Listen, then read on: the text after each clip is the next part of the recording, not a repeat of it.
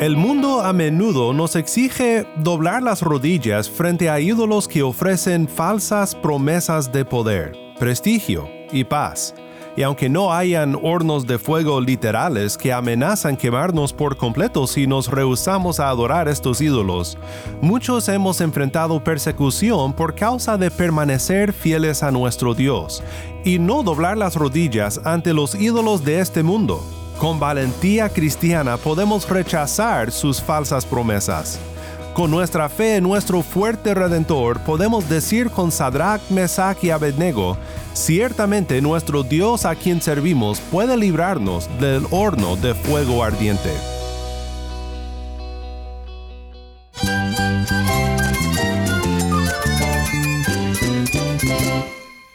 Cristo es todo para mí. Mi Salvador, mi amigo, mi guía. Cristo es mi verdad. Es nuestra guía, nuestro faro. Cristo es el Señor y Salvador. Nuestro protector, nuestro amparo, nuestra fortaleza. Es Jesús, el único que te lleva a Dios, el único camino, la verdad y la vida. No hay más ningún camino, es Jesús. Estás escuchando el faro de redención. Cristo desde toda la Biblia, para toda Cuba y para todo el mundo.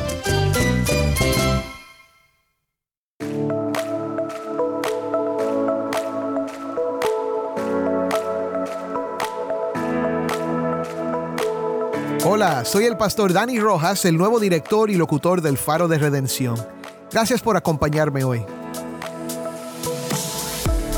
Hoy regresamos a una serie titulada Valentía en Días Oscuros.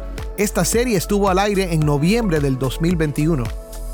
Hoy veremos una historia favorita de los niños de la escuela dominical y tal vez una historia menospreciada por nosotros los que somos adultos. Sin embargo, nos puede enseñar sobre resistir las tentaciones contemporáneas de la idolatría que nos rodean. Si tienes una Biblia, busca Daniel 3 y quédate conmigo para ver a Cristo en su palabra.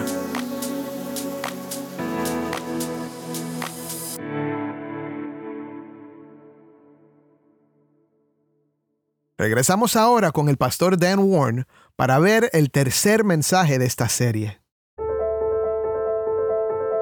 El texto que estudiaremos creo que llega a un nivel legendario. Y no digo porque sea leyenda o que no sea verídico, sino porque puede ser uno de los textos más famosos de la palabra, seguramente uno de los más codiciados por los niños en la escuela dominical. ¿Quién no recuerda la historia del horno de fuego ardiente? Es dramática e intensa pero tal como te pedí ayer para que te pusieras en las sandalias de los jóvenes hebreos, por así decirlo, en sus circunstancias tan difíciles, quiero que consideres que esta historia tan espectacular realmente se repite en nuestro día, quizás de manera más útil pero no menos profunda en su impacto en nuestras vidas. Nabucodonosor es un nombre que nos trae a la memoria tiempos antiguos, pero la idolatría y la valentía cristiana frente a la idolatría es un tema sumamente relevante y contemporáneo. La idolatría no siempre toma la forma de una estatua de oro de 30 metros de altura. La idolatría tiene muchos disfraces, pero es el pecado perenne del corazón humano. La idolatría pone a algo más o a alguien más que Dios en el trono y como tal es el error fundamental de todos los pecados. Fue por la idolatría que Adán y Eva fueron expulsados del jardín del Edén, y cada subsecuente pecado es tan solo una variación del tema. Bien comentó Martín Lutero diciendo que romper el primer mandamiento, no tendrás dioses ajenos delante de mí, es romper los siguientes nueve mandamientos. La idolatría toma diferentes formas en diferentes culturas, pero sea cual sea tu cultura de origen, tú conoces muy bien el error de la idolatría. Existe la idolatría supersticiosa, con sacerdotes paganos que prometen vida, bienes y poderes por tu devoción.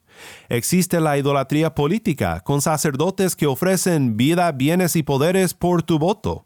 Existe la idolatría materialista, con sacerdotes de lujo que te prometen vida, bienes y poderes por tu desempeño. En cada rincón del mundo la idolatría persiste porque cada corazón humano tiene un impulso de adorar a algo o a alguien pero en nuestro pecado estamos cegados a la gloria de Cristo, el único que es digno de nuestra adoración. Y aunque no hayan hornos de fuego literales que amenacen quemarnos por completo si nos rehusamos a adorar ídolos, creo que todos hemos sentido las llamas furiosas del mundo opuesto a la adoración de Dios, y muchos hemos enfrentado persecución por causa de permanecer fieles a nuestro Dios, y no doblar las rodillas ante los ídolos de este mundo. Así que al considerar juntos la historia de Daniel 3, quiero que veamos tres aspectos de la valentía cristiana mostrada por estos jóvenes, que aunque vivieron antes de Cristo, pusieron su fe en la promesa de Dios su Redentor, y tuvieron un poderoso encuentro con Él en medio de las circunstancias más amenazantes que podamos imaginar. Escucha ahora mientras Taimí lee Daniel 3, 1 al 18. El rey Nabucodonosor hizo una estatua de oro cuya altura era de 60 codos y su anchura de 6 codos. La levantó en el llano de Dura, en la provincia de Babilonia. Entonces el rey Nabucodonosor mandó reunir a los sátrapas, prefectos y gobernadores, los consejeros, tesoreros, jueces, magistrados y todos los gobernantes de las provincias para que vinieran a la dedicación de la estatua que el rey Nabucodonosor había levantado.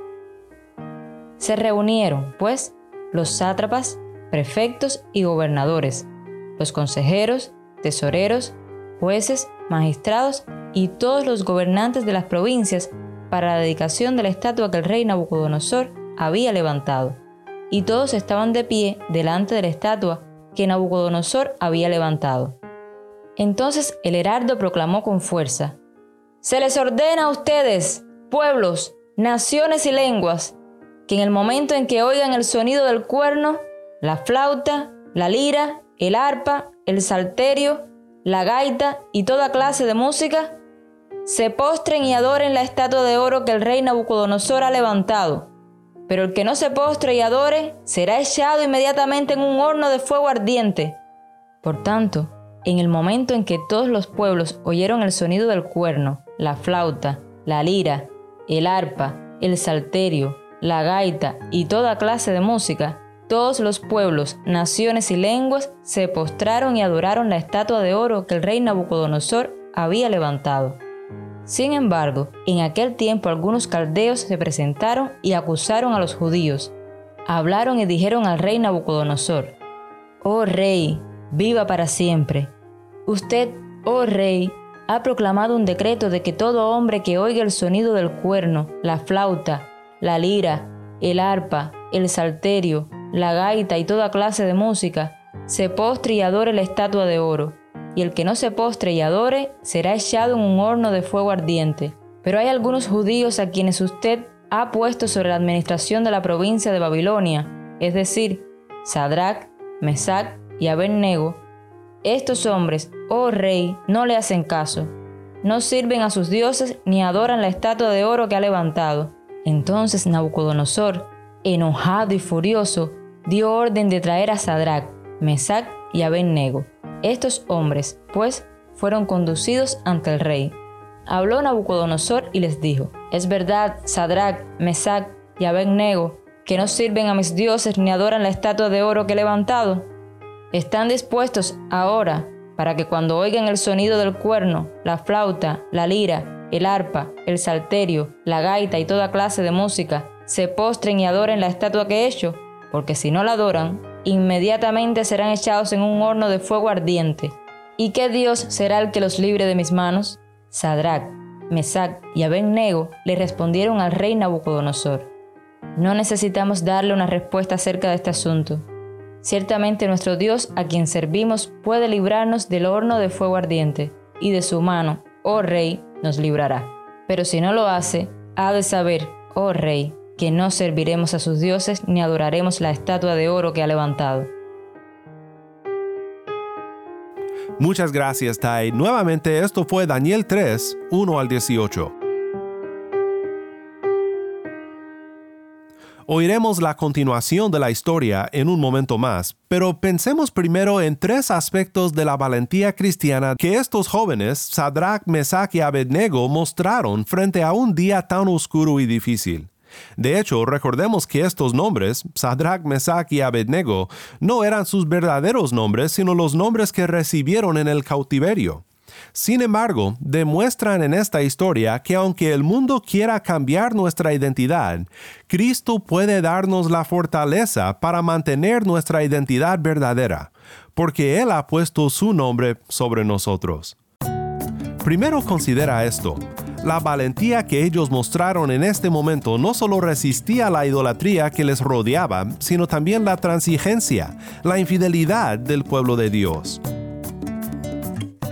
fueron valientes no solo en resistir al mundo, sino también a la cultura corrompida de su iglesia, porque el pueblo de Dios era justo eso, la eclesía, la congregación de los santos, los que fueron llamados para servir y adorar al Señor su Dios, pero que por su pecado habían quebrantado el pacto nacional. Fue por su transigencia y su infidelidad que Dios les había enviado al exilio. Estos jóvenes pudieron haber hecho lo que seguramente la mayoría hacía, simplemente hincar la rodilla, decir las palabras requeridas y seguir con su vida. Justo eso nos asegura el versículo 7, que así fue con la mayoría, incluso los cautivos de Judá en el reino. Por tanto, dice el versículo 7, en el momento en que todos los pueblos oyeron el sonido del cuerno, la flauta, la lira, el arpa, el salterio, la gaita y toda clase de música, todos los pueblos, naciones y lenguas se postraron y adoraron la estatua de oro que el rey Nabucodonosor había levantado. Tristemente, muchas veces nosotros como iglesia tratamos así con los dilemas que se nos presentan en este mundo. Hacemos pretextos para hincarnos frente a los ídolos de nuestro día y nos convencemos de que solo lo hacemos para no vernos mal con las personas, para no ser cristianos peleoneros o cualquier otro pretexto, y nos convencemos de que podemos servir a Dios y también al mundo. Pero mi hermano en Cristo, Dios no permite que dividamos así nuestra lealtad a Él. Él bendice la valentía de aquellos que toman una postura firme frente a la tentación de la transigencia, una tentación que hace caer a muchos. Juan mira en su visión apocalíptica a personas que permanecieron fieles a Dios en días oscuros. Dice, y vi las almas de los que habían sido decapitados por causa del testimonio de Jesús y de la palabra de Dios, y a los que no habían adorado a la bestia ni a su imagen, ni habían recibido la marca sobre su frente ni sobre su mano. Apocalipsis 20, versículo 4. Si deseamos reinar con Cristo, debemos rechazar la promesa de poder, prestigio y paz que nos ofrece el mundo, si solo haremos lo que nos exige. En segundo lugar, veamos cómo estos jóvenes confiaron en la habilidad de Dios de liberarles del peligro. Sabían que era un Dios fiel a sus promesas.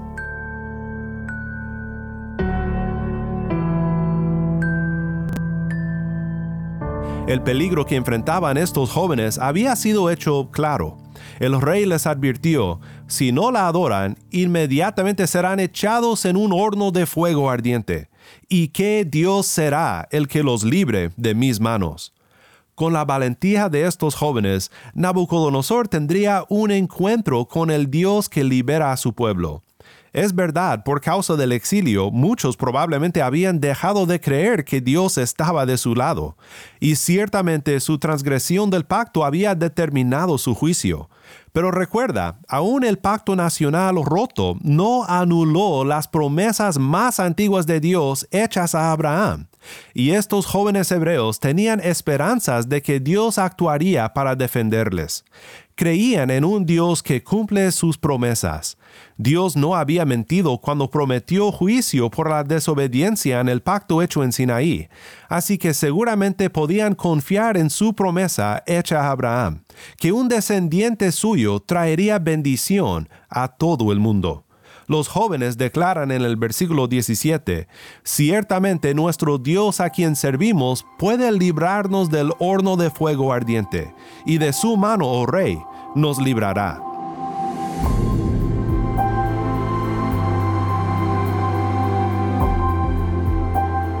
Finalmente, quiero que consideres la fidelidad absoluta que marca la valentía cristiana. Hemos hablado mucho de la fidelidad de Dios, de que Él es un Dios que cumple sus promesas, que es un Dios fuerte para salvar a su pueblo, pero en ocasiones pasaremos por el fuego y lejos de ser liberados, quizás falleceremos en nuestra fidelidad a Dios. La historia de los mártires en la iglesia cristiana es un testamento al hecho de que el cristiano fiel mantiene su vista puesto en algo más allá que el fin de su propia vida. Los que pierden su vida tomando una postura firme de fe en el Señor, tal como vimos en Hebreos 11, realmente han puesto su fe en algo más grandioso que la libertad durante su vida terrenal. Buscan una ciudad celestial. Esta misma resolución y fe observamos en lo que dicen los jóvenes en el versículo 18, cuando dicen, ciertamente nuestro Dios a quien servimos puede librarnos del horno de fuego ardiente y de su mano, oh rey, nos librará. Pero si no lo hace, ha de saber, oh rey, que no serviremos a sus dioses ni adoraremos la estatua de oro que ha levantado. Escucha ahora cómo termina esta historia tan impresionante y observa la salvación de Dios que no solo libera a estos jóvenes hebreos, sino que se reúne con ellos en medio de las llamas de la persecución. Esto es Daniel 3, 19 al 30.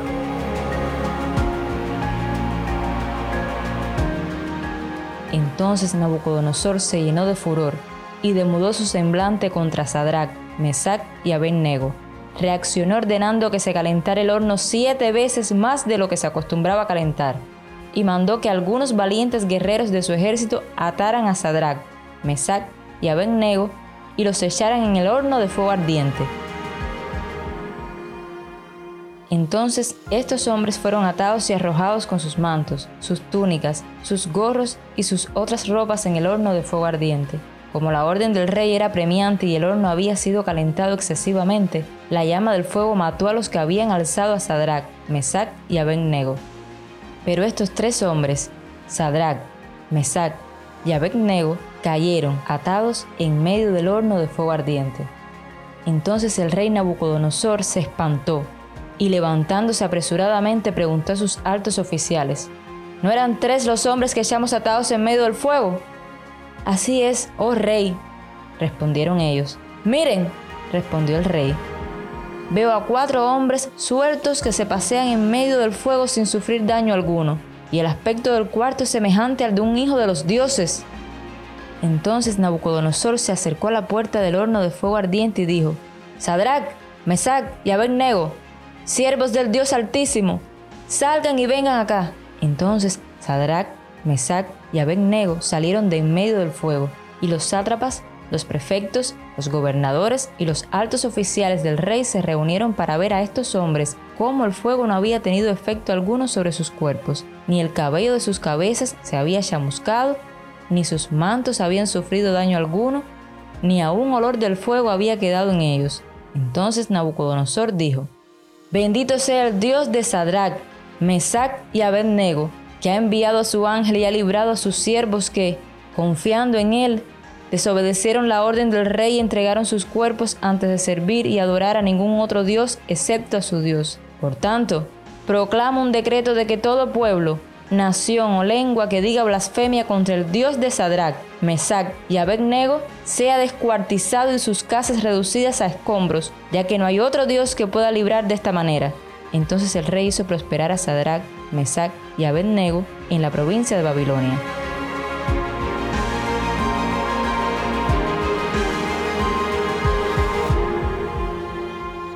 Como era de esperarse, Nabucodonosor, en su presunción de poder, arrojó a estos fieles jóvenes hebreos al horno de fuego ardiente. No había sido la primera vez que un rey que se creía Dios había intentado extinguir al pueblo de Dios. Y no fue la primera vez que Dios apareció en medio del fuego para liberar a su pueblo según su promesa. En Éxodo 3, Dios se le apareció a Moisés en una zarza que ardía pero que no se consumía. Se le apareció para declarar su fidelidad a la promesa hecha a Abraham y para liberar a su pueblo. El que le habló a Moisés fue el ángel del Señor, Dios el Hijo apareciéndose antes de su encarnación. El ángel del Señor habla como si fuera el Señor mismo, y no contradice la reacción de Moisés de cubrir su rostro por temor de ver a Dios. Y sobre esto Juan Calvino observó, la zarza es como el pueblo humilde y despreciado, y su opresión tiránica no es distinta al fuego que les consumía si Dios no hubiese intervenido milagrosamente. Así, por la presencia de Dios, la zarza se escapó sin peligro del fuego. Como dice en el Salmo 46.1, que aunque las olas de la adversidad azoten a la iglesia y amenazan destruirla, sin embargo, no será movida, porque Dios está en medio de ella. Así fue representado apropiadamente el pueblo cruelmente afligido, quienes aunque rodeados por flamas y sintiendo su calor, permanecieron sin consumirse porque fueron protegidos por la ayuda presente de Dios. Considera ahora Daniel 3, 24 al 25. Entonces el rey Nabucodonosor se espantó y levantándose apresuradamente preguntó a sus altos oficiales, ¿no eran tres los hombres que echamos atados en medio del fuego? Así es, oh rey, respondieron ellos. Miren, respondió el rey, veo a cuatro hombres sueltos que se pasean en medio del fuego sin sufrir daño alguno, y el aspecto del cuarto es semejante al de un hijo de los dioses. Nadie puede decir con certeza quién fue el cuarto hombre que Nabucodonosor observó en el fuego con los jóvenes hebreos. Solo tenemos el testimonio de un rey pagano, que aunque se maravilló del poder del Dios de estos jóvenes, era para él justo eso, el Dios de ellos, no su Dios. Pero de una cosa podemos estar seguros, Cristo está con nosotros en medio de nuestras más fuertes aflicciones, en los días más oscuros, y la valentía de la fe se aferra a Cristo y a su promesa.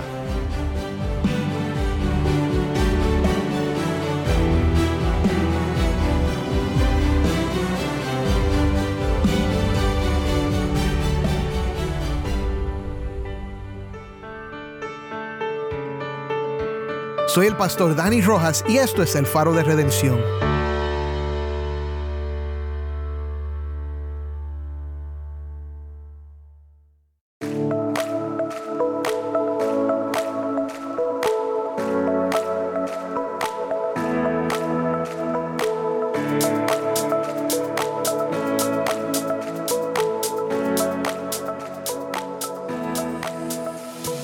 Maravilloso es considerar la presencia de Dios con estos jóvenes que mantuvieron una postura firme frente a la idolatría que les rodeaba. Mi oración es que nuestro Dios nos dé la valentía de la fe para resistir las tentaciones que a nosotros nos rodean también.